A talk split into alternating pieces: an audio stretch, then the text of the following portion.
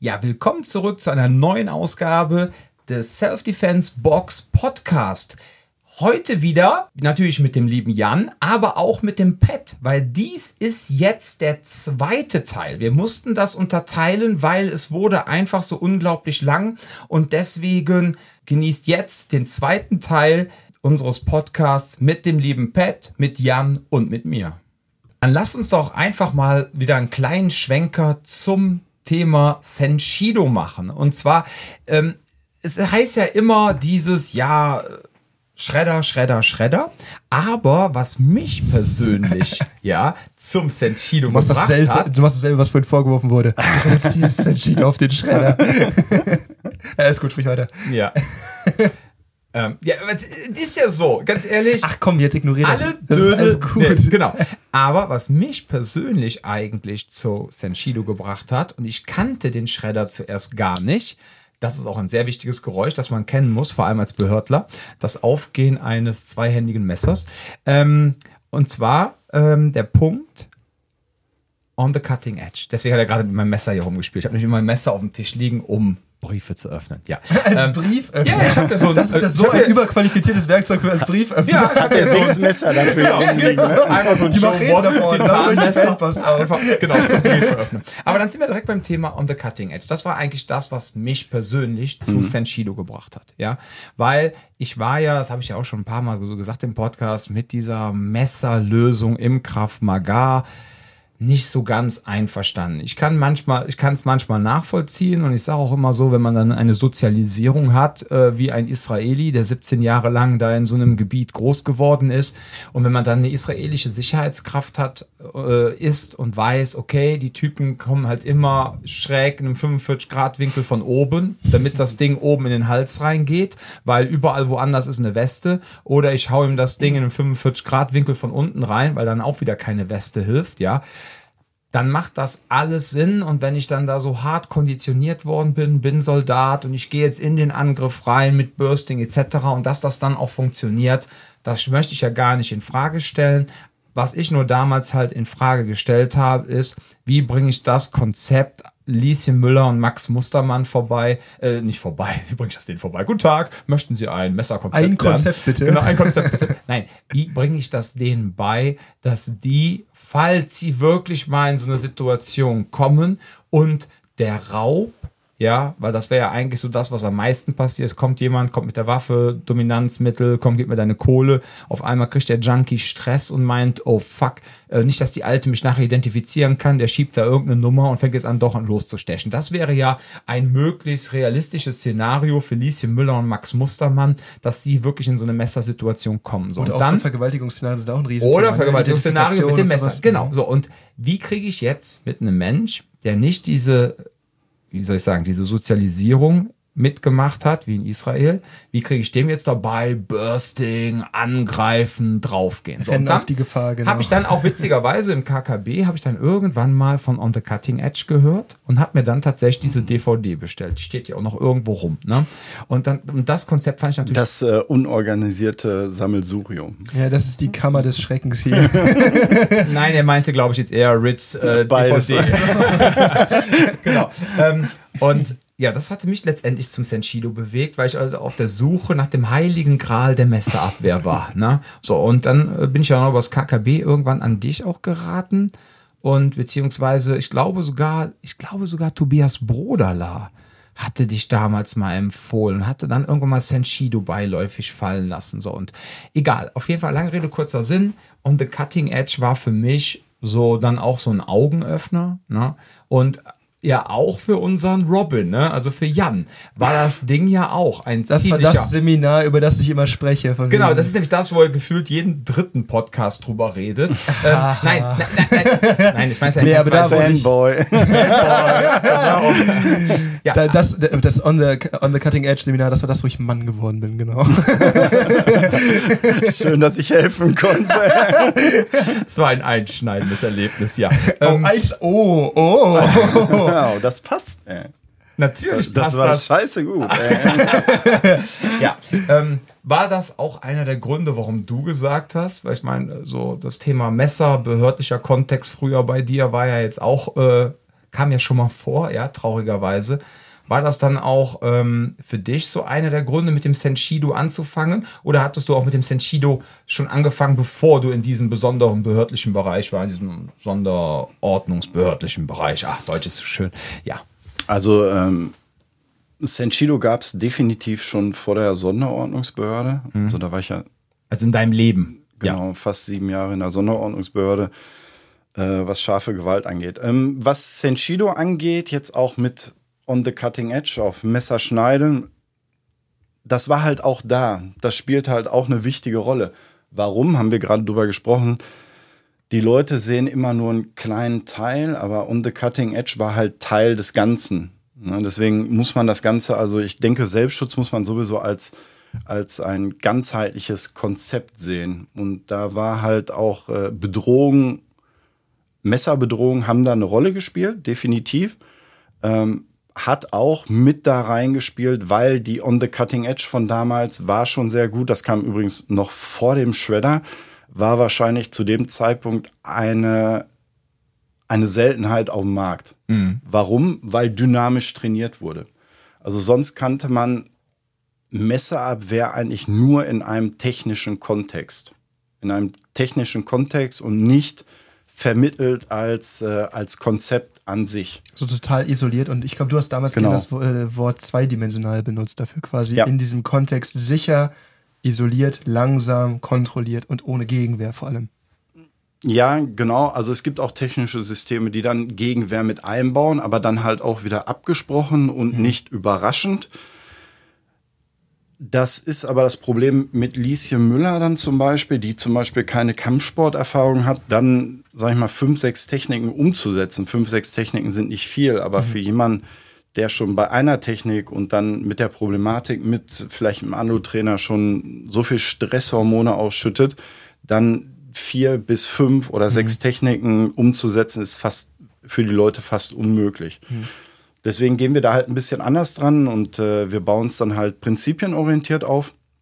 Das habt ihr ja beide kennengelernt und äh, ja, es funktioniert. Ne? Es funktioniert tatsächlich. Und wir kennen alle die Problematik, gerade wenn es, wenn es um echte Gewalt geht, um Gewaltmanagement. Und hier befinden wir uns tatsächlich wirklich im Gewaltmanagement. Also da geht es auch nicht darum, da kann man noch so sensibilisiert sein. Ähm, Gewaltmanagement, gerade wenn, wenn eine Waffe involviert ist, das ist eigentlich nur noch, also ich mache eine Schadensbegrenzung zum gewissen Grad. Ne? Ich will schnell aus dieser Situation raus. Wenn das für mich heißt, dass ich äh, ballistische Gewalt einsetzen muss oder dem Gegenüber halt äh, so lange den Waffenarm fixieren muss, egal was da passiert, und dann selbst auch noch Schläge mit der anderen Hand einstecke, das ist äh, Schadensbegrenzung. Also das ist nie schön und funktioniert nie, und das muss man einfach ganz klar sagen, nie zu 100 Prozent. Also ich habe immer Fehlerquellen da drin. Fehlerquellen und ich versuche einfach dieses, äh, diesen großen Einschlag des Messers versuche ich bestmöglich zu verhindern. Ja, das ist die Herangehensweise. Wie machst du das eigentlich in deinem Training? Was mir immer so ein bisschen aufgefallen ist, und ähm, ja, es war keine Kritik, aber das hatte ich auch in dem Lukas-Podcast so ein bisschen geäußert. ähm, der Punkt, du bist ja, ah, guck mal, oh, jetzt gehen die Äuglein auf und jetzt trinkt er gerade so, nach dem Motto, mal gucken, schon mal warm, was jetzt genau. kommt. Er macht sich schon warm, genau. Die rechte Schulter geht zurück, pre-assault cues sind ready.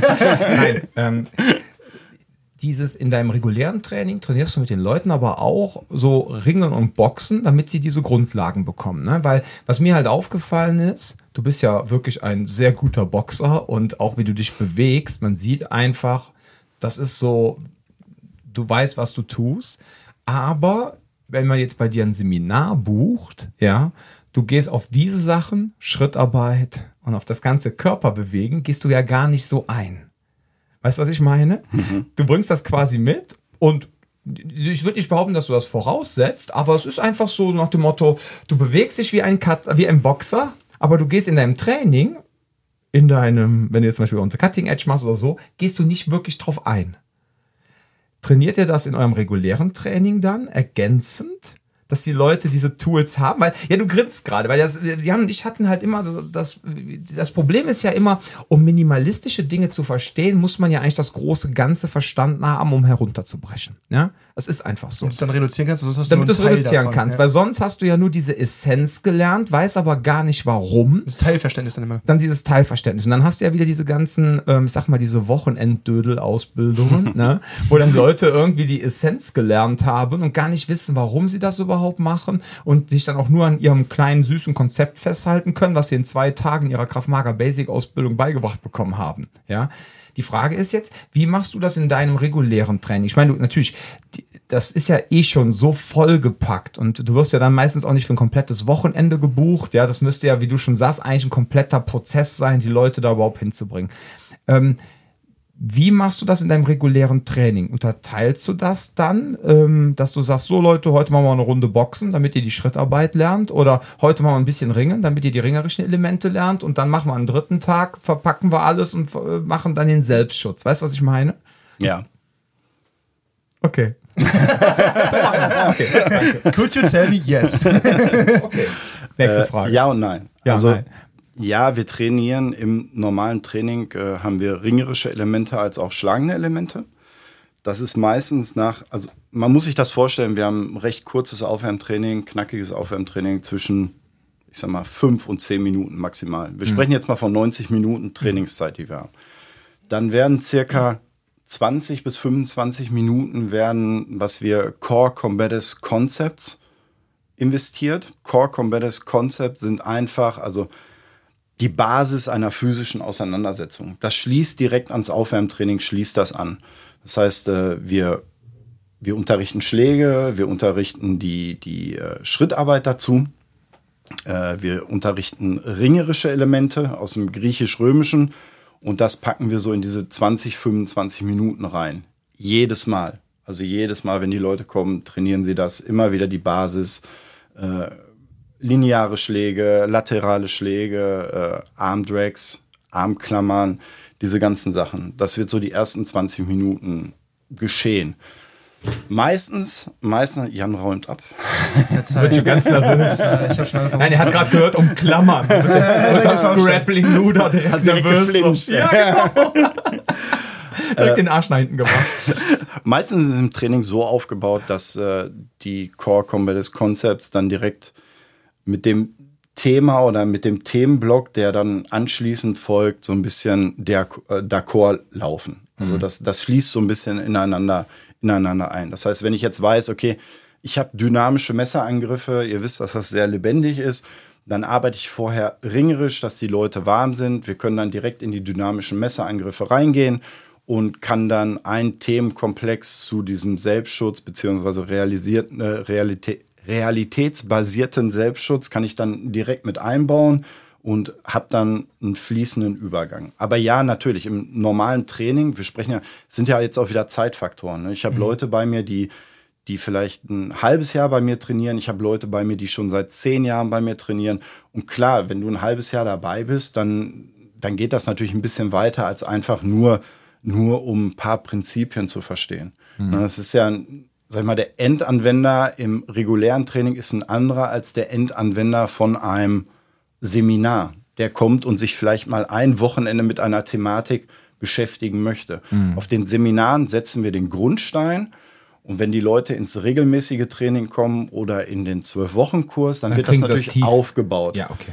Tief würde ich das noch nicht mal nennen, sondern ich würde es einfach Schleifen nennen. Ja, Mhm. Wir machen dann aus, äh, aus dem Stein machen wir dann ein Stoßdolch vielleicht. Ja, so im, im übertragenen Ja. Sinne. Ne? Also wir schleifen das Ganze einfach noch ein bisschen mehr. Und es wird natürlich dann auch technisch noch mal ein bisschen versierter. Wie handhabst du das in den Trainingseinheiten? Mixst du die unterschiedlichen Erfahrungslevel oder sagst du, okay, es gibt hier einen Kurs für die Leute, die gerade erst anfangen, dann die etwas fortgeschritten und dann vielleicht nochmal behördlich einen, einen dritten, wo du sagen kannst, okay, hier sind Leute mit unterschiedlichen Ansprüchen und unterschiedlichem äh, Level an dem, was du noch erklären musst und was du voraussetzen kannst. Ja. Jetzt weiß ich, dass die Leute demnächst immer alle zum Sonntagstraining kommen wollen. Weil da machst du Sparring. ja, da wird geballert, ja genau. äh, also bei mir ist es so, dass äh, ich habe so die Seminare, die sind im Moment sind sie recht wenig geworden, weil ich einfach zeitlich, ich habe sehr, sehr viele Anfragen, aber ich kann es Ja, zeitlich. und Corona halt, ne? Das Corona, ja ja, das war noch nicht mal so das Problem. Ich habe sogar aus Corona-Zeiten noch viele Seminare offen, die ich aber stellenweise aus beruflichen Gründen, weil ich einfach viel arbeite, nicht wahrnehmen kann am Wochenende. Äh, Ich habe halt die Seminare, die sich so an jeden richten. Ne, Das kann der Kampfkunst-Nerd sein, der zu mir kommt, der sich damit beschäftigen möchte, oder Liesje Müller halt, oder Otto Normalverbraucher, der zu mir kommt, sich einmal mit der Thematik auseinandersetzen möchte, einen Tag lang, das ist okay. Dann haben wir, ähm, was eigentlich der beste Einstieg für uns ist, mal von den Seminaren weg, weggehend, ist es äh, der Zwölf-Wochen-Kurs. Also wir haben einen Zwölf-Wochen-Kurs, was so ein bisschen, man hört das oft, okay, zehn Wochen Einführungskurs in die Selbstverteidigung oder so. Aber wir haben wir haben es tatsächlich geschafft, in diesem Zwölf-Wochen-Kurs, was so ein bisschen Steckenpferd mittlerweile auch bei uns ist, Lieschen Müller wieder von null auf äh, echt eine gute Frequenz zu bringen. Also die laufen dann hinterher schon Szenarien, wo dann alles so durchlaufen wird, die ganze Thematik durchlaufen wird. Und da bleiben dann zum Beispiel auch ganz, ganz viele Leute, das ist so das dritte, bleiben dann über, die dann regelmäßig zum Training kommen, die einmal die Woche bis zweimal die Woche wirklich regelmäßig trainieren wollen. Und da geht's dann halt auch in diese Core Concept, äh, Core Competitive Concepts und so, da kriegen die das mitgegeben. Und dann haben wir dann noch mal für ja, für den harten Kern, sage ich mal, das sind so zwischen, ich sag mal, zwischen vier und zehn Leute, wo wir uns dann zwei bis dreimal im Monat treffen, sonntags und da trainieren wir ab. einfach nur. Also da ist jetzt nicht, okay, Also Auffrischung mehr. nein, nicht unbedingt Auffrischung, sondern da geht es tatsächlich dann darum, dass man sich einfach ein bisschen ballern will. Ja. Ich muss ja ganz ehrlich sagen, ich finde ja diese ähm, zwölf Wochen Vorbereitung, finde ich eigentlich super. Für mich so eine Art Vorbereitungskurs zu machen, ja. Du- Du kannst in den Kursen dann Ja, genauer darauf eingehen. richtig. Wir wissen, was wir voraussetzen Die können. Challenge ist aber, man muss ganz klar sagen, ähm, du lebst nicht davon. Und der Punkt ist einfach der, ich bin jetzt ganz ehrlich, ähm, es gibt einmal, es gibt irgendwie so drei Sorten Kunden, habe ich so herausgefunden. Es gibt einmal die, die ähm, zu einem Wochenendseminar kommen und einfach so wie, oh, ich habe jetzt wieder meinen Erste-Hilfe-Kurs gemacht, damit habe ich mein schlechtes Gewissen befriedigt. Gut ist, reicht. genau. Dann gibt es die Schiene, ich mache einen 8 bis 12 Wochen was Kurs. besser ist, als gar nicht zu machen. Ne? Absolut. Also das merke ich auch jetzt, jetzt ohne mich selber loben zu wollen, aber ich tue es jetzt mal, fällt mir sehr schwer. Nein, wenn die, wenn die Herrschaften bei uns waren ähm, und ich treffe die selbst drei Jahre später wieder und die waren nie beim normalen Training, das wollte ich jetzt auch erwähnen, die kommen dann auch meistens nie ins normale Training, dann sagen die aber, boah, aber so ähm, die Technik und so, was wir gemacht haben, auch wenn es nur ganz wenig war, kann ich mich gar nicht mehr dran erinnern, aber wenn ich in der Bahn sitze, denke ich da dran, wenn ich äh, unterwegs bin, meine Awareness ist anders geworden, nicht, dass ich jetzt Angst bekommen habe, aber mir hat es schon nachhaltig was getan, das finde ich dann immer sehr schön. Dann haben wir aber einmal dann noch die Leute so acht bis zwölf Wochen. Die kommen dann meistens aber leider auch nicht in einen regulären Kurs. Das ist so meine Erfahrung. Und den, also so, ne? Und wir haben die Leute, die sich einfach anmelden und äh, wollen regelmäßig ins Training. Und da habe ich mir schon ein paar Mal überlegt, ob man vielleicht, aber das blockiert halt sehr viel Zeit und sehr viel Raum, dass man immer für Anfänger so einen Kurs macht, wo man sagt, oh, jetzt startet wieder ein neuer Kurs. Und die können nicht Jetzt- anfangen, wann sie wollen. Genau, sie können nicht anfangen, wann sie wollen, sondern ihr müsst bitte, ihr könnt erst kommen, wenn dann in zwei Monaten wieder der nächste Kurs startet. Und dann sagst du so, geil, jetzt hast du wieder zwei Monate, wo keiner bei dir mit dem Training anfangen kann. Ja, also wenn da mal auch vielleicht da draußen jemand mal ein geiles Konzept hat, eine geile Idee, bitte melden. Das können wir gleichzeitig laufen lassen. Du kommst die Basic-Kurse und musst gleichzeitig diese Basisdinge abschließen. Ja, dann ist die Frage, wie kriegen wir das unter einen Hut? Da müssen wir echt mal drüber sprechen, Leute, weil ich echt, können, ja. weil ich, ich finde nämlich diese 10 bis 12 Wochen Dinger, um so eine Entwicklung bei den Leuten zu sehen. Natürlich sehen wir auch eine Entwicklung bei den Leuten, wenn sie zu uns regelmäßig ins Training kommen. Mhm. Aber es ist halt schön, wenn man so, so eine Start-Ziel Situation schafft. So ein Ja, Bootcamp. Ja, nicht mal ein Bootcamp. Das klingt jetzt wieder um so Um nach- Gottes Willen. Genau. Instructor, tell me what also to das- do. Ja, genau. Wir singen dann auch beim, beim Genau. Joggen, genau. Nein, aber so dieses Ding, ich bin nicht da. Ich habe bei, ich hab bei null gestartet und jetzt bin ich irgendwo bei, was weiß ich, bei 45 angekommen. Genau. Und da ist das schon mal was, ja. So einfach um auch, ne? Genau mit der Intention ist der Zwölf-Wochen-Kurs auch tatsächlich entstanden. Also wir wollten, nennen wir es jetzt mal Produkt. Ihr wisst beide, dass Produkt immer der falsche Ausdruck bei mir ist, aber Ich wir, weiß, wir bist wollten ja mehr der Künstler. ja, so ein bisschen. Ja. Äh, wie du schon sagtest, ich lebe nicht davon. Für Ja. mich ist es wirklich Liebhaberei im positiven Sinne. Das ist mehr als Liebhaberei, weil mir wirklich viel daran gelegen ist. Ähm, für uns war es wichtig, diese Brücke zu schlagen zwischen Seminare, reguläres Training. Ne? Was machen wir mit Leuten, die zwar mehr Zeit investieren wollen, aber nicht so viel Zeit, also die sich nicht zwei Jahre binden möchten. Und da ist dann halt die Idee von diesem Zwölf-Wochen-Kurs entstanden, nicht nur für die Leute, sondern auch für uns, weil wir was haben wollten, wo wir unsere Thematik ganzheitlich mit Leuten trainieren wollten über einen längeren Zeitraum. Am Anfang war es tatsächlich ein bisschen, ja, so ein bisschen Laboratorium, weil wir wissen wollten, okay, was können wir in zehn bis zwölf Wochen, was können wir aus den Leuten, was können wir denn abverlangen? Ja, und haben das getestet, haben dann, ne, wir hatten ja die Basis, hatten wir schon, das hat irgendwie vor sieben oder acht Jahren hat das angefangen, haben das gemacht und haben gemerkt, boah, Leute, ey, das haut richtig gut hin. Ne? So, so wie wir das unterrichten und so, die Leute kommen am Ende bei etwas raus, äh, wo wir selbst nicht mit gerechnet hatten, wo wir die Leute hinkriegen. Einfach durch dieses regelmäßige Training. Und das war ja der Anfang, das schleift sich ja mit der Zeit noch so ein bisschen weiter Ganz ein. genau. Also, Also es gibt tatsächlich mittlerweile gibt es da einen Blueprint, also für meine Ausbilder ein Blueprint, was wir machen, wie wir es machen, was in welcher Woche abgehandelt wird und so. Und das funktioniert. In 95 Prozent der Fälle funktioniert es immer. Ne? Du hast immer irgendwo eine Fehlerquote oder Leute, die einfach, die es nicht schaffen, regelmäßig zu kommen. Was man auch ganz klar sagen muss, der Zwölf-Wochen-Kurs ist so ausgelegt, das sagen wir den Leuten auch vorher, die müssen sich zwölf Wochen, also drei Monate, müssen die sich einmal die Woche, müssen die sich zusammenreißen und zum Training kommen. Weil sonst verpassen sie einfach essentielle Sachen. In diesem einen Training fehlen sie zweimal, fehlt dann wieder was und dann wird es schwer mit den Leuten mitzuhalten. Genau, für die Leute, okay, das habe ich nicht gehabt, da musst du wieder aufbauen. Das sagen wir den Leuten auch. Das, ja, das ist tatsächlich so. Aber genau dieses Produkt wollten wir haben. Was ich an eurer Stelle vielleicht machen würde, ist vielleicht, äh, ihr braucht ja keine, ihr braucht ja keine zwölf Wochen, sondern ich würde ein Einführungsseminar über vier, fünf Stunden machen, wo ich die Basics unterrichte und dann sage, pass auf, viermal die Woche, also vier, vier Wochen lang äh, schleifen wir das Ganze nochmal ein und dann könnt ihr euch entscheiden, ob ihr ins regelmäßige Training reingeht oder nicht. Ja, das ist eine gute Idee. die Machen wir Seminare einfach regelmäßiger zu machen. Ja, aber ja, Seminare, ja. Das ist mal das Thema, wir machen viel Kommunikation in den Seminaren auch, ne? Das ist halt das Thema. Ja, das, und darauf haben die Leute im regelmäßigen Training halt nicht so viel Bock. Das ist ne? das Problem. Die kommen hier hin und wollen so, ah, wir wollen hier Power, dies, das. Und dann willst du Ja. mit denen irgendwie Kommunikation durchgehen. Dann so, ja, aber da muss man sich doch gar nicht bei, da muss man gar nicht beim Rennen beim Reden. Naja, da, da, ja, gut, da muss man ehrlich sagen, ne, die Leute sind natürlich, wenn du, wenn die das einmal verstanden haben mit der Kommunikation, wenn es denn angekommen ist tatsächlich, wie man kommuniziert, Brauchst du nicht äh, so oft zu machen. dann braucht man es nicht mehr ganz so oft machen. Das Ja. ist einfach, das ist einfach ein Wie Fakt. so Liegestütze, wenn die einmal kannst, kannst du sie. Ich versuche es immer unterzubringen in anderen Stunden, wo auch Natürlich. Technik Ja. ist, immer so nebenbei, so durch die Hintertür quasi ein bisschen Kommunikation zu machen.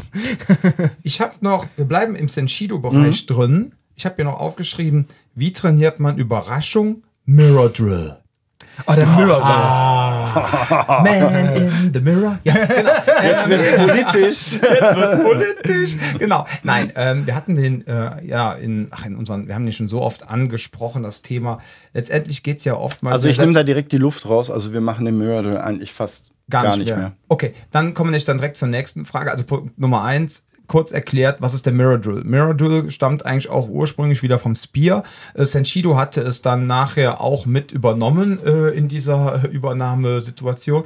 Und, äh, äh, und das bedeutet, äh, ihr bringt quasi eure Finger und eure Daumen bei dem anderen, ihr steht euch gegenüber, bringt ihr an die, äh, berührt euch quasi an den Fingerspitzen und dann heißt es entweder äh, kriegt ihr ein Signal und ihr vereinbart vorher, ich hau mit rechts oder mit links oder ihr sagt gar nicht, was für ein Angriff kommt oder ihr macht die Äuglein zu und dann wird es auf einmal ganz, ganz spannend. ne? Schlüssel dabei also, ist halt beide dass Parteien ein bisschen entspannt dastehen, sodass es einen Überraschungseffekt gibt, Ja. wenn man dann darauf reagieren muss. Denn die größte Challenge in der Selbstverteidigung ist ja letztendlich mit einer Situation klarzukommen, die überraschend eintrifft und dann die Situation einschätzen zu können, um halt handlungsfähig zu bleiben, aufgrund von Handlungsmustern, die man dann im Vorfeld irgendwie gelernt hat. So, die, die, ach guck mal, er hat, so Jetzt ist er warm gelaufen. So, genau. Jetzt wird's genau, jetzt, Jetzt wird's wird's, jetzt wird's tight. Jetzt Wie wird's trainiert ihr das denn, diesen Überraschungseffekt, ja, ähm, dass die Leute wirklich dann auch diese Überraschung erleben und dann aus der Überraschung herausarbeiten. Weil sonst hat das Ganze immer so einen Charakter von, oh, warum liegt dir Stroh? Oh, warum hast du eine Maske an? Hey, magst du nicht vielleicht? Hm, Beziehungsweise, ja, so. Und warum- dann eher so, ach, das ist ja ich, gut, dass ich Handwerker geworden bin. Ne? So, äh, und Beziehungsweise warum der Mirror Drill nicht mehr? Das ja, fangen wir erstmal da an. Warum macht ihr den Mirror Drill nicht mehr und was macht ihr stattdessen, um Leute zu überraschen? Also kurz, Nach dem Training überfallen. kurz genau. ja, ist auch schon mal vorgekommen. Okay. Ähm, natürlich nicht. Also im, im Trainingssinne, ne? nicht, dass da irgendwie jetzt War ein guter Tag, ne? Die War ein Kasse- guter die Tag. Kaffeekasse war voll danach. Äh, kurz zum Mirror Drill. Gar nicht mehr ist vielleicht der falsche Ausdruck, aber wenn ich jetzt den 12-Wochen-Kurs nehme und wir von 18 Stunden Training sprechen, nutze ich den Mirror Drill zwischen 5 bis 15 Minuten. Das war's. Ja, okay. ja. Also von den ganzen äh, Von den 12 ganzen- mal anderthalb Genau, Stunden. Das von- heißt 18 Stunden. Genau, Hab ich 18 gerechnet? Ja. Genau, 18 Stunden Trainingszeit, davon nutzen wir den Mirror Drill mit erklären, vielleicht 10 bis 15 Minuten. Und früher hat das einfach einen größeren Part des Trainings eingenommen. Ja, er hat immer unter ja mehr definitiv, aber nie einen übergeordneten Trainings, äh, Trainingsblock. Äh, für mich ist der Mirror Drill einfach nur, da geht es dann auch schon wieder um die Überraschung, das ist so ein bisschen fließend. Was wir festgestellt haben mit der Mirror Drill ist halt, dass du trotzdem wieder statisch arbeitest. Das ist sehr, sehr gut für die Leute, um die in diese Überraschung zu bekommen. Was für eine Überraschung habe ich denn? Die meisten Leute, wenn sie an Überraschung denken, denken immer, es muss dunkel sein. Irgendwo sind Leute versteckt. Nee, brauche ich gar nicht. Ich brauche nur ein Gegenüber und ich brauche, wenn ich nicht weiß, was der Gegenüber macht, habe ich schon einen Überraschungseffekt. Weil dann gehen meistens die Techniken, wenn ich eine Technikkette A, B, C gelernt habe und der Angreifer aber nicht mit A anfängt, sondern direkt bei C, habe ich schon ein Problem in der Technikkette und dann ist die Überraschung da und äh, um dem Ganzen entgegenzuwirken, nutzen wir am Anfang den Mirror Drill, um den Leuten, den Leuten beizubringen, dass es eigentlich nicht um das Endprodukt geht an sich vom Angriff, sondern es geht eigentlich um die Körpermechanik, die dahinter liegt. Das ist in unserem Fall, ähm, als auch unter anderem im Spear, ja, Senshido Spear ist ja ein bisschen ähnlich, ist es ja so, dass wir über lineare und laterale Angriffe sprechen. Und die Leute lernen ziemlich schnell über den Mirror Drill dann in diesen zehn Minuten, okay, ich habe lineare Angriffe und ich habe laterale Angriffe.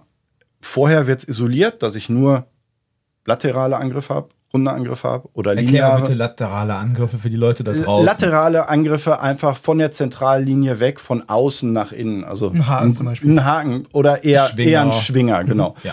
Wenn wir das Ganze angucken, ob wir linear, also das ist dann gerade, ne, Ja. einen gerade Angriff oder lateralen runden Angriff habe, dann ist es für mich nicht mehr entscheidend, was das Endprodukt ist. Weil für mich ist es nicht entscheidend, ob er mir versucht, die Faust ins Gesicht zu schlagen, mir an den Haaren zu ziehen oder sogar ein Messer in den Hals zu schlagen. Das ist für mich in dem Moment als Endprodukt ist es für mich unwichtig. Ich muss mit diesem linearen oder lateralen Angriff umgehen lernen. Das heißt also, ihr lebt das Analogieprinzip. genau, Wovon andere reden. Absolut. Wir Ihr leben macht es. Vollkommen. Wir machen auch keine Unterschiede Da freut sich zwischen. Der Dom, ey, da wurde wieder ein Schnur zugemacht von den letzten drei Podcasts. Also dieses Analogieprinzip, gerade wenn es Waffe, keine Waffe darum geht, wir unterscheiden da nicht. Weil es für uns in dem Moment, was, wenn es um die Körpermechanik geht, spielt es in dem Fall keine Rolle. Also vielleicht noch scharfkantig und stumpf, aber da hört es dann auch auf irgendwie. Aber selbst da würde ich den Leuten nicht sagen, okay, das ist jetzt scharfkantig und das ist nicht scharfkantig, weil letztendlich, wenn er dich rund angreift, musst du da rein oder weg. Ja, und es spielt für mich keine Runde. Ich weiß, dass es rund ist, ja, muss es abfangen und das Endprodukt ist ein, im Grunde erstmal egal, sondern ich muss das so früh wie möglich, muss ich das abfangen, jammen oder reingehen oder halt so viel Distanz machen, dass es mich halt nicht mehr trifft, genau. Und aus dem Mirror Drill, das wird dann halt zum Erklären von diesen linearen und lateralen Angriffen genommen. Und dann ziehen wir das ziemlich schnell auseinander, dass die Leute nicht mehr Fingerspitze an Fingerspitze stehen, sondern schon einen Schritt auseinander oder auch näher und arbeiten dann von da aus. Und dann kommt auch schon dieser Überraschungsmoment mit dabei, weil am Anfang wird es noch, es wird angesagt, dass man laterale Angriffe hat, runde Angriffe hat, aber keine geraden Angriffe mit dabei hat. Man weiß aber schon nicht, kommt links oder rechts. Und das ist schon ein Überraschungsmoment. Ihr kennt das aus dem Training. Wenn du Leuten nicht mehr sagst, okay, der linke Arm greift an, sondern es kann der rechte und der linke sein, Dann habe ich schon, Überforderung, genau, dann habe ich schon eine Variable und wir gucken mal, was dabei rauskommt. Und das, dann fängt es an, interessant zu werden. Und das ist ganz gut, das hast du ja gerade auch angesprochen, dass dieses, diese Gameplan-Bildung, ne, diese, diese, wo ich dann quasi so einen kleinen Baum habe und dann gehe ich runter und so einen Schaltplan und A, B, C, wie auch immer. Ähm, zwei Probleme damit sehe ich immer. Nummer eins, äh, gerade wenn du jemanden hast ähm, unter Adrenalin und auch in so einer Überrumpelungssituation, weil sowas ist ja normalerweise nicht irgendwie abgesprochen, wir treffen uns nicht in einem Ring, damit du mir die Bierflasche über den Kopf ziehst, sondern du hast vielleicht mit, mit meiner Nase ein Problem an der Theke und dann geht's los. Ähm, das ist Nummer eins. Ich krieg vielleicht den Einstieg gar nicht, von dem ich dann mein, mein Gameplan ablaufen kann. Richtig. Das heißt, Nummer eins fehlt und der Rest ist dann eigentlich durch.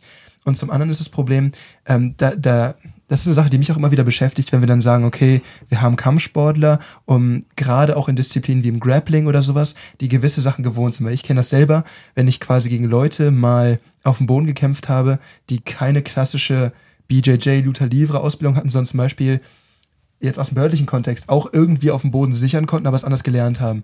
Dass mir dann das Problem aufgetaucht ist, von wegen, oh scheiße, ich kann ihm gar nicht den Arm geben, damit er ihn zieht, damit ich den Kopf bekomme, weil ich kann gar nicht damit rechnen, was, was ist jetzt die Reaktion darauf. Das finde ich dann halt immer schwierig, wenn du immer auch nur entweder halt darauf trainierst, der kann gar nichts, dein Gegenüber, oder, oh, diese klassischen Konzepte, wir sind hier weit vertreten. Weil wenn ich jetzt jemanden habe, ich lerne immer nur saubere Boxstellung und auch genau in einem sauberen Boxwettkampf zu kämpfen, dann ist es eine geile Sache, wenn ich boxen will. Und auch ich, als jemand, der dann boxen kann, bin besser aufgestellt.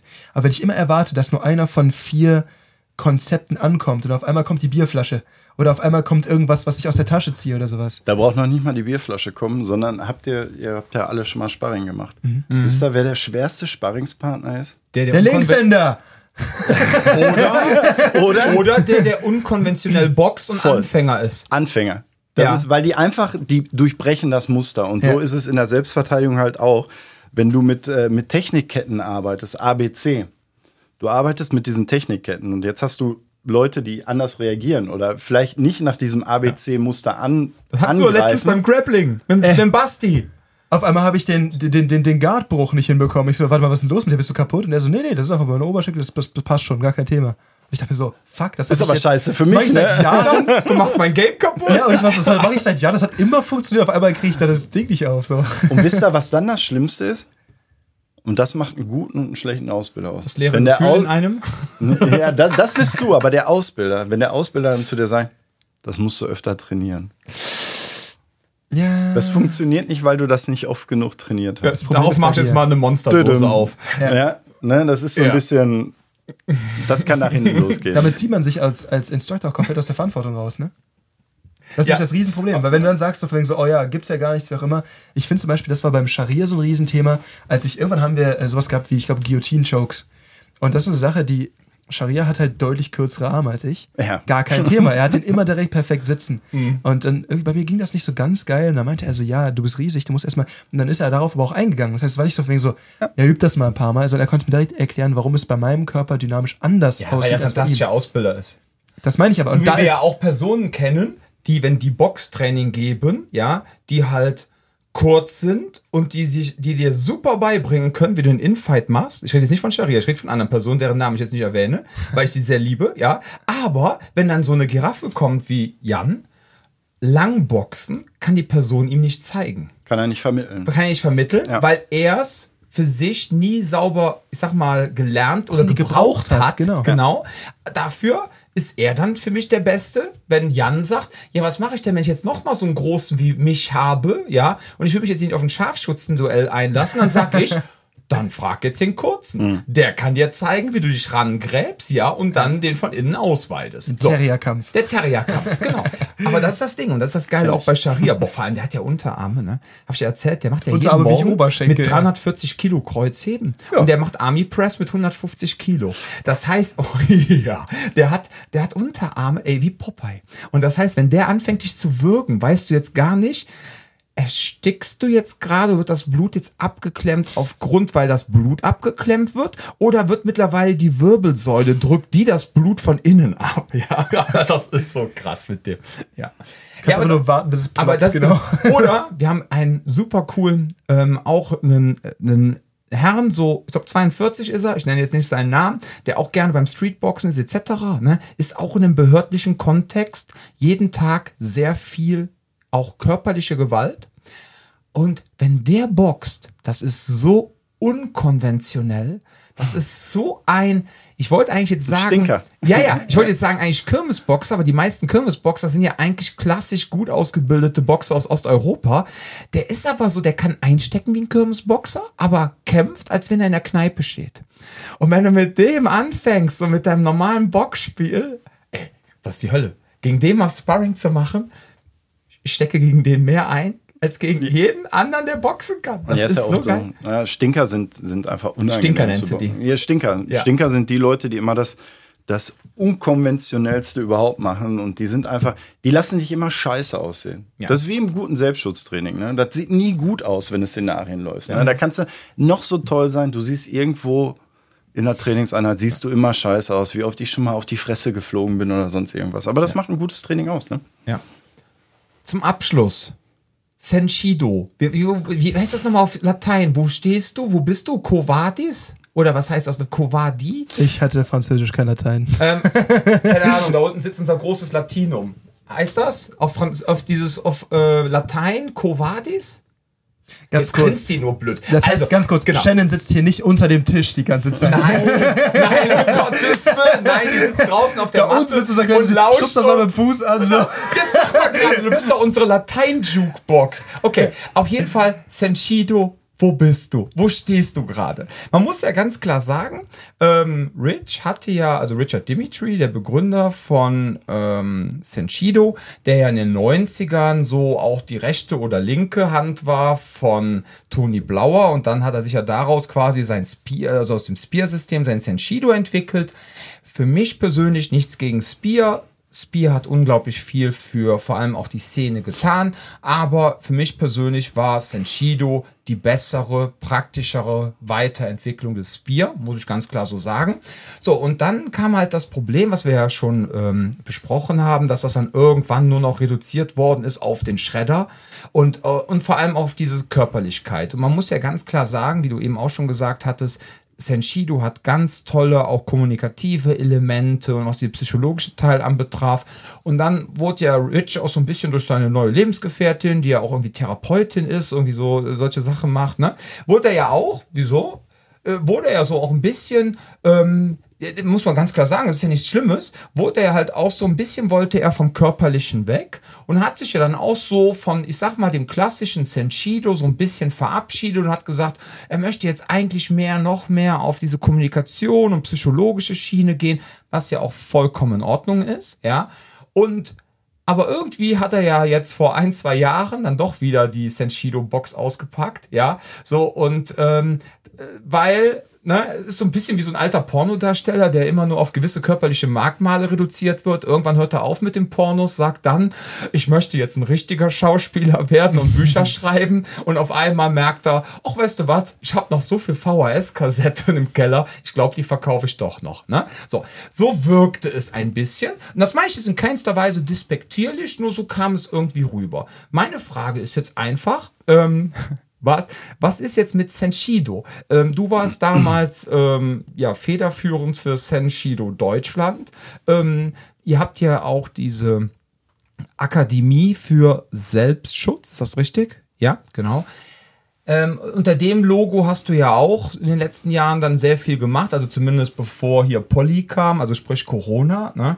Jetzt ist meine Frage, ähm, was ist jetzt mit Senshido? Machst du noch Senshido Butter Germany? bei die Fische, Ja, genau. gibt's, weil Lukas, weil Lukas, unser Oberdiplomat, meinte dann direkt so Hierarchiedenken natürlich, das kann der Chef selber beantworten, ja. ich wusste gar nicht, weil das alles so still geworden ist, so um Senshido herum. Ich wusste gar nicht, dass das überhaupt noch existiert. Dann hatte dann halt Lukas so ein paar Sachen erzählt, wo wir gedacht haben, oh, das ist ja doch lebendiger als gedacht. Jetzt würden wir von dir einfach wissen, ähm, wie es um deine VHS-Sammlung steht. Cuvadis Senshido Germany, ja. Also doch Covadis, ne? Cuvadis. Guck mal, jetzt nickt sie! Jetzt! Du! Mach mal die Tür zu, sie darf nicht mehr zuhören. Ja. ja. Senshido ist tot. Okay. Äh, Das ist, hört sich jetzt, äh, das ist jetzt, Gerade Jan ein, lacht schon. Äh, Nietzscheanisch anmutendes. Aber ist das dann so wie in England? Der, äh, die Königin ist tot, lang lebe der König. Ja, so ungefähr. Wer hat's genau. denn übernommen? Chris Ähm, Roberts oder? Nein, nein, nein, Nein. Chris hat mit Senshido an sich, Gar nichts zu tun. der hat auch einige Konzepte übernommen, aber es ist einfach Fakt, äh, der Ausdruck Senshido ist erstens nicht mehr zeitgemäß. Also ich glaube immer noch an dieses ganzheitliche Konzept, was Senshido damals aufgebaut hat. Zeitlich und einfach auch Realitätsnähe im Jahre 2022 ist nicht mehr dasselbe wie im Jahre 19, ich glaube 1992 war es oder was? Ja, wo Rich- 94 oder oder so, ja, ja. 94, genau In der Zeit. dann waren, ähm, also man muss sich das so vorstellen, dass äh, das Senshido-Team an sich, das internationale, wo, wo Deutschland bestimmt führend in Europa war, mitführend in Europa war, äh, war nie klassisch in diesem Sinne, was man vom Krav Maga kennt oder so eine Organisation, sondern es war eigentlich, Richard hat das irgendwann mal ganz gut zusammengefasst, jeder von diesen Persönlichkeiten war war so eine Persönlichkeit und so ein Ausbilder an sich schon, dass er eigentlich immer selbstständig war. Und die sind dann unter diesem Deckmantel, in Anführungszeichen, von Seichido sind die zusammengekommen, haben sich ausgetauscht und jeder hat so, hat unterrichtet. Und dann, wie das halt so ist in Organisationen, gerade wenn es ja, wenn es dann irgendwann darum geht, äh, wer macht was, wer verdient wo Geld oder sonst irgendwas, ist das dann so ein bisschen auseinandergegangen. Und an sich diese Organisation Senshido International Team gibt es nicht mehr, sondern jeder ist für sich selbstständig, jeder benutzt noch, also ich benutze zum Beispiel immer noch dieses Senshido-Konzept grundsätzlich, aber wir haben uns auch da so weiterentwickelt. Wer Rich kennt und wie er unterrichtet und mich kennt, wie ich unterrichte, der kennt da einfach, er kennt da einfach die, die Differenz auch. Also die Essenz ist ähnlich, aber wie es unterrichtet wird, ist anders. Man muss ja auch ganz klar sagen, ich habe bei Rich nie selber trainiert, ne? das muss ich jetzt erwähnen. Aber wenn ich mir seine ganzen DVDs ansehe, wie er die Konzepte vermittelt und wie du sie vermittelst, ja, muss ich jetzt persönlich sagen, äh, finde ich deine Ansätze und die Vorgehensweise einfach strukturierter und klarer. Und ich fand es dann auch ganz interessant, als ich dann mal von einem Kumpel einen Seminarmitschnitt mitbekommen habe von Rich, wo ich dann auf einmal den Pet wieder gesehen habe, obwohl du gar nicht in dem Video warst. Und dann dachte ich so, ach, wie cool, ähm, die scheinen ja wirklich richtig eng miteinander zu arbeiten, ja, dass dann auch so Sachen, die Art und Weise, wie der Pet das unterrichtet hat, auch sogar von Rich übernommen wird, ja. Das fand ich echt bemerkenswert so. Und, ähm, aber das, ja. Ja, das muss man einfach sagen. Also Senshido an sich, wenn wir jetzt mal das Konzept angucken, Selbstschutzkonzept beziehungsweise Gewaltmanagement, wenn wir uns das mal angucken, mal von diesem Namen weggehen, ne, schieben wir den einfach mal beiseite, sollte ja immer lebendig sein. Also das heißt, wenn der eine was Gutes hatte und das passte in das Konzept rein, dann hat man geguckt, hat das getestet und hat gesagt, jo, das funktioniert. Oder einer hat gesagt, ey, das habe ich schon zehnmal so gemacht und das funktioniert. Teste das mal. Und da ist es überhaupt kein Problem. Aber ja, es ist, es gibt einige Sachen, die jetzt, ich würde nicht nur sagen von mir, sondern gerade aus Europa, die äh, über den großen Teich geflossen sind, die dann übernommen wurden. Ja, das ist Aus äh, Skandinavien, der eine Herr war ja auch Genau. sehr maßgeblich, der, der, sehr gut im Grappling, ne? Tomo. Ja, Tomo, genau. Ist, genau, ist ein. BJJ Black Belt unter Demir Maya. Ja. Also so, der kann was beim Grappling. Der war auch schon ein paar Mal in Deutschland bei uns so. Der hat dann noch mal so, gerade im Submission Wrestling hat er noch mal bei uns so eine, so eine Basis gesetzt oder Mhm. mehr als die Basis gesetzt, weil wir viel mit ihm trainiert haben. Äh, klar, mit Rich viel kommuniziert. Rich hat ja förmlich bei mir gelebt, wenn er in Europa war. Ja, klar. Äh, Wenn er in Deutschland war, ich bin manchmal, ich habe den manchmal 14 Tage an der Backe gehabt, bis er wieder weg war. Da konnte man sich hinterher schon nicht mehr leihen. Das war schon wie eine alte Beziehung, so ungefähr. Schon aneinander gewöhnt. Ist halt, äh, Hoffentlich fährt er bald wieder auf Dienstreise.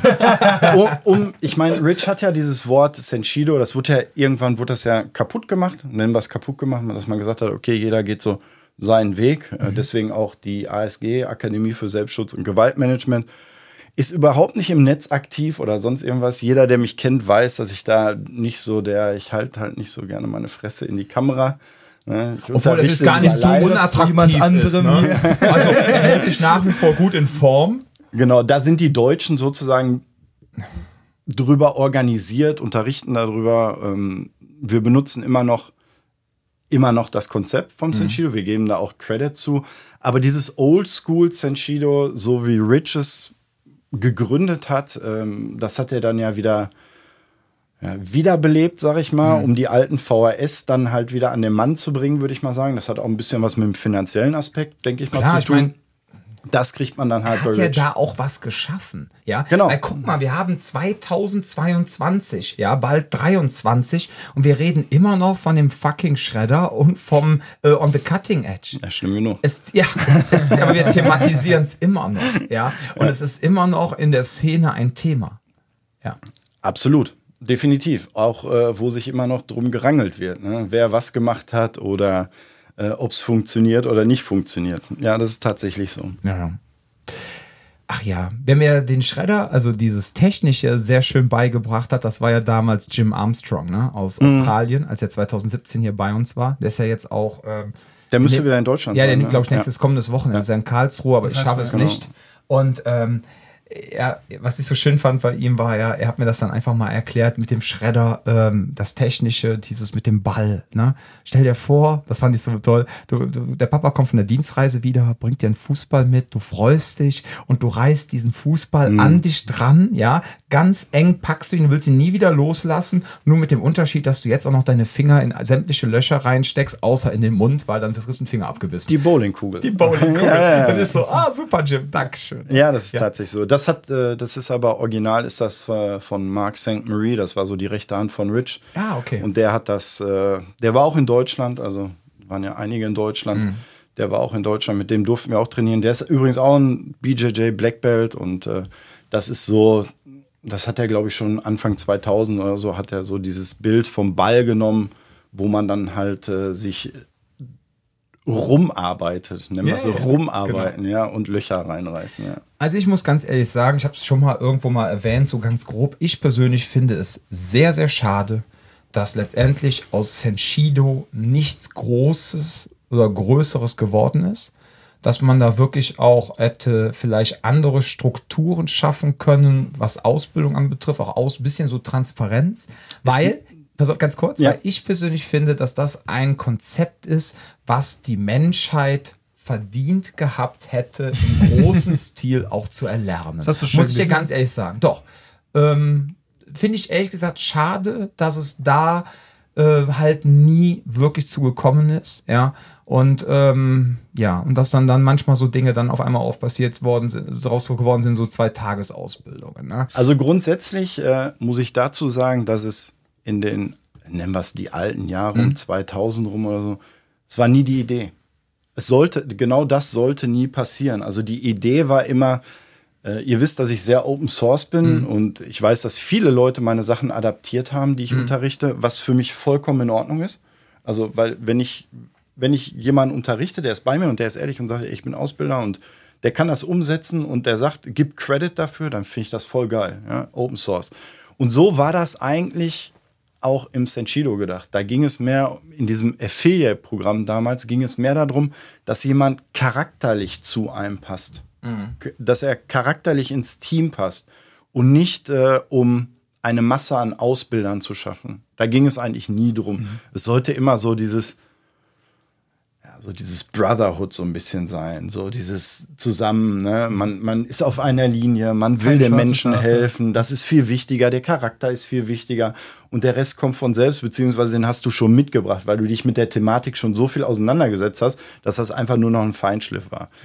Was wir in Deutschland tatsächlich gemacht haben, wir haben ja Affiliates ausgebildet, ich habe auch viele Anfragen dafür gehabt. Ich habe aber festgestellt, zum Beispiel, ähm, da ist der Ralf in Hannover. Äh, Dom ist kein Affiliate, war nie offiziell im Affiliate-Programm drin, aber ich war bei dir, habe die Ausbilder ausgebildet. Solche Sachen, das haben wir halt viel gemacht. Also es sind einige Affiliates da. Lukas war bei mir. Ja, der hat ja durchgezogen. ne? Genau, aber auch da war für mich halt wichtig, dass die Leute halt mit mir reisen, ne? dass sie kommen, ne? auf Seminare gehen und wir uns nahestehen. Dass ich weiß, also für mich ist es zum Beispiel wichtig als Ausbilder, mir geht es nie darum, dass die Halle proppenvoll ist. Viele brüsten sich ja damit, ich habe 80 Mann da gehabt. Meine erste Frage ist dann, wie viele Ausbilder hast du mitgebracht? Kein. Dann sage ich, dann war das Seminar scheiße. Aus welchem Grund? Ich kann nicht mehr individuell äh, unterrichten. Das ist mehr so ein Meet and Greet. Genau. Für mich das perfekte Seminar oder jetzt ein Affiliate-Programm ist, wenn ich mit maximal 15 Personen auf der Matte bin, wo zwei, drei Ausbilder von mir noch dabei sind und ich individuell unterrichten kann und individuell mit den Leuten arbeiten kann. Und ich glaube, deswegen hat das beim Senshido, beziehungsweise bei uns, ich glaube, das hat gar nicht so, so viel mit dem System an sich zu tun gehabt, sondern mit den Persönlichkeiten der unterschiedlichen Leute zu tun gehabt, dass sie eigentlich gar keinen Bock darauf hatten. War Lukas zum Beispiel damals bei On the Cutting Edge, war der da auch als dein, als dein Mitbringsel dabei oder war er auch als, äh, als Teilnehmer? Das weiß ich gar nicht mehr. Okay. Nee, der das war auch schon Ausbilder an dem Affiliate. Affiliate. Also, äh, Lukas ist ja einer der wenigen Leute, die ich wirklich auch zum Instructor gemacht habe. Mhm. Also wo ich gesagt habe, okay, das ist nicht nur ein Affiliate, sondern das ist äh, Senshido Germany, äh, Germany Instructor, wo ich sagen kann, okay, den lasse ich unterrichten selbstständig. Mhm. Einer der wenigen gewesen. Äh, ist, glaube ich, auch der einzige gewesen, der ein bisschen weiter weg von mir war, weil der Rest von den Ausbildern ist sehr nah. Mo, Timo und so, mhm. mit denen. Meinst du einfach geografisch oder dass du einfach mit denen Geografisch, genau. Und Lukas ist überall hingereist. Ne? Mhm. Lukas ist überall hingereist, war mit. Ich könnte jetzt tatsächlich noch nicht mal sagen, ob Lukas ähm, ob ich gesagt habe, ey, komm mal bitte mit auf das Seminar, ich brauche dich als, äh, als, als Buddy da, oder ob er angereist ist und gesagt hat, okay, ich bin hier, ich habe Bock darauf und ich sage, ey, ich brauche dich als Buddy. So, Bei Timo war auf jeden Fall als Buddy da, ne? Genau, ich reise nie alleine. Also ja. ein oder zwei Leute habe ich immer mit dabei. Ich weiß noch, dass, dass damals bei irgendeiner Demonstration hat er sich dann quasi irgendwie an deinem Messerarm den Kopf irgendwie aufgehauen und du meintest so, ja, der hat ja so Probleme mit seiner Kopfhaut, das ist normal. irgendwie so, ne? Er ist so voll am Suppen irgendwie. Ja, nein, nein, das ist tatsächlich so bei Timo immer. Timo ist halt, der hat eine sehr, in Anführungszeichen eine sehr dünne Haut und der hat sich schon ein paar Mal an irgendwelchen Heizungen, Alutrainern oder Ellbogen, hat der dann immer irgendwelche Platzwunden, wo es unglaublich Hab, blutet. Man muss auch dazu sagen, ihr zwei habt schon eine sehr intensive Beziehung. Ne? Also äh, ich kann mich da an ein Benefizseminar in Hessen erinnern, ja, wo du was gezeigt hast und dann hast du eben auf den Atlaswirbel geknallt und ich habe gedacht, so jetzt war's jetzt ja.